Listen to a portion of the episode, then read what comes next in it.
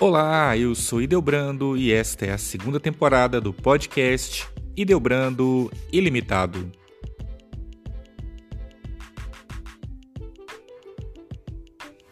E no segundo episódio sobre o Tratado da Verdadeira Devoção à Santíssima Virgem Maria, vamos falar sobre a questão da devoção cristocêntrica. De acordo com Andrés Molina Prieto, da Sociedade Mariológica Espanhola, o Tratado da Verdadeira Devoção à Santíssima Virgem Maria ficou completamente na obscuridade por mais de um século, de modo a se cumprir a profecia do próprio São Luís Maria, de que o livro permaneceria no silêncio de um baú, conforme o número 114 do, do tratado, tamanha a resistência que despertaria. De fato, um manuscrito incompleto, sem o título da obra, foi encontrado por acaso em 1842 nos arquivos dos padres Monfortinos, sendo publicado no ano seguinte e alcançando imediatamente um extraordinário sucesso editorial. Para uma datação do tratado, a Biblioteca Nacional da França situa sua redação em 1712 como também documenta a existência de um manuscrito do século XIX, sem data específica, sob o título Preparação ao Reino de Jesus Cristo, sendo que o título Traité de la vraie dévotion à la Vierge Marie foi dado pelos editores da obra no século XIX.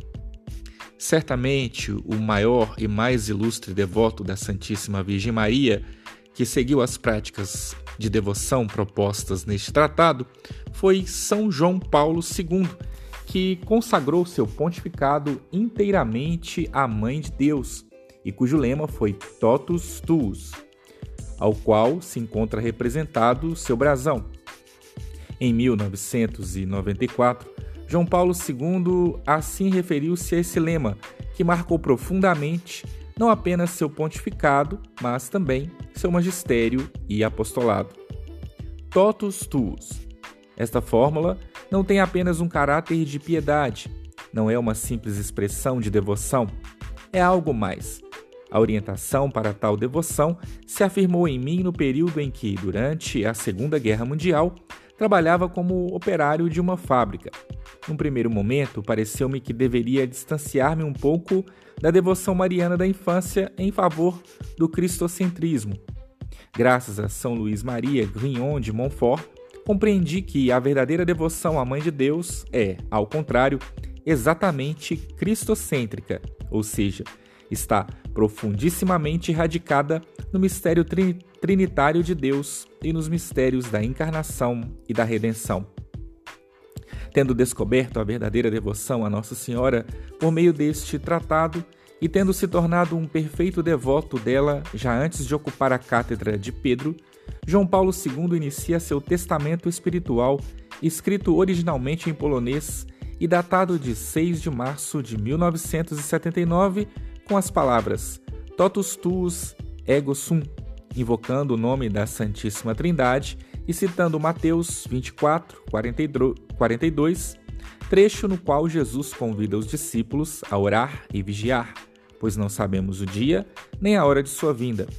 O Santo Padre afirma que, também ele, não sabendo a hora de sua passagem para a eternidade, deposito nesse momento nas mãos da mãe do meu Senhor, totus tuos, nas mesmas mãos maternais,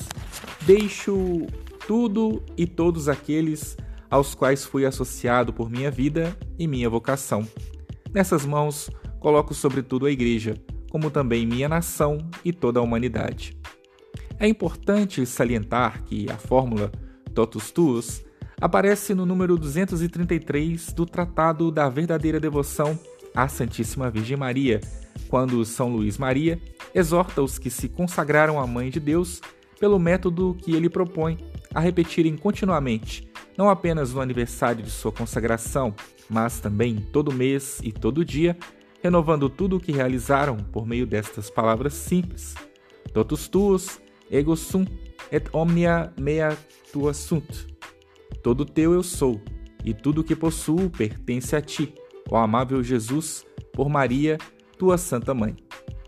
Essa tradução, que traduzimos tal qual do francês, foi um acréscimo do próprio São Luís Maria, o que demonstra o caráter cristocêntrico da consagração. Trata-se de fato de uma consagração a Jesus por Maria e não a Maria primordialmente.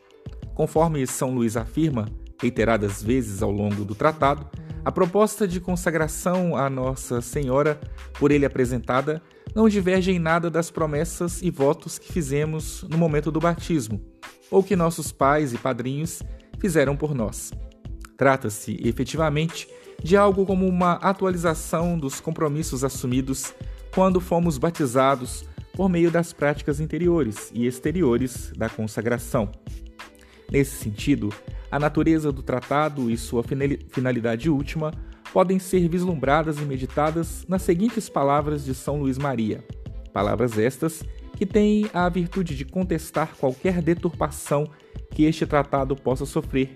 e qualquer mau uso que se possa fazer da devoção por ele defendida, a fim de que esta não seja rebaixada a uma mariolatria que nada tem a ver com nossa condição de filhos adotivos de Deus, pelo batismo, pelos méritos de nosso Senhor Jesus Cristo e na unidade do Espírito Santo. Toda a nossa perfeição consiste em sermos conformes a Jesus Cristo, estando unidos e consagrados a Ele, de modo que a mais perfeita dentre todas as devoções é, sem sombra de dúvida, aquela que nos conforma, nos une e nos consagra a Jesus Cristo. Ora, sendo Maria, dentre todas as criaturas, a mais conforme a Jesus Cristo, disso resulta que a devoção que melhor consagra e conforma uma alma a Nosso Senhor é a devoção à Santíssima Virgem, sua Santa Mãe, e que, à proporção que uma alma se consagrar mais a Maria, mais consagrada estará a Jesus Cristo. Por essa razão, a perfeita consagração a Jesus Cristo não é outra coisa senão uma consagração perfeita e total de si mesmo à Santíssima Virgem, e é essa a devoção que proclamo, a qual também se pode considerar uma perfeita renovação dos votos e promessas do santo batismo.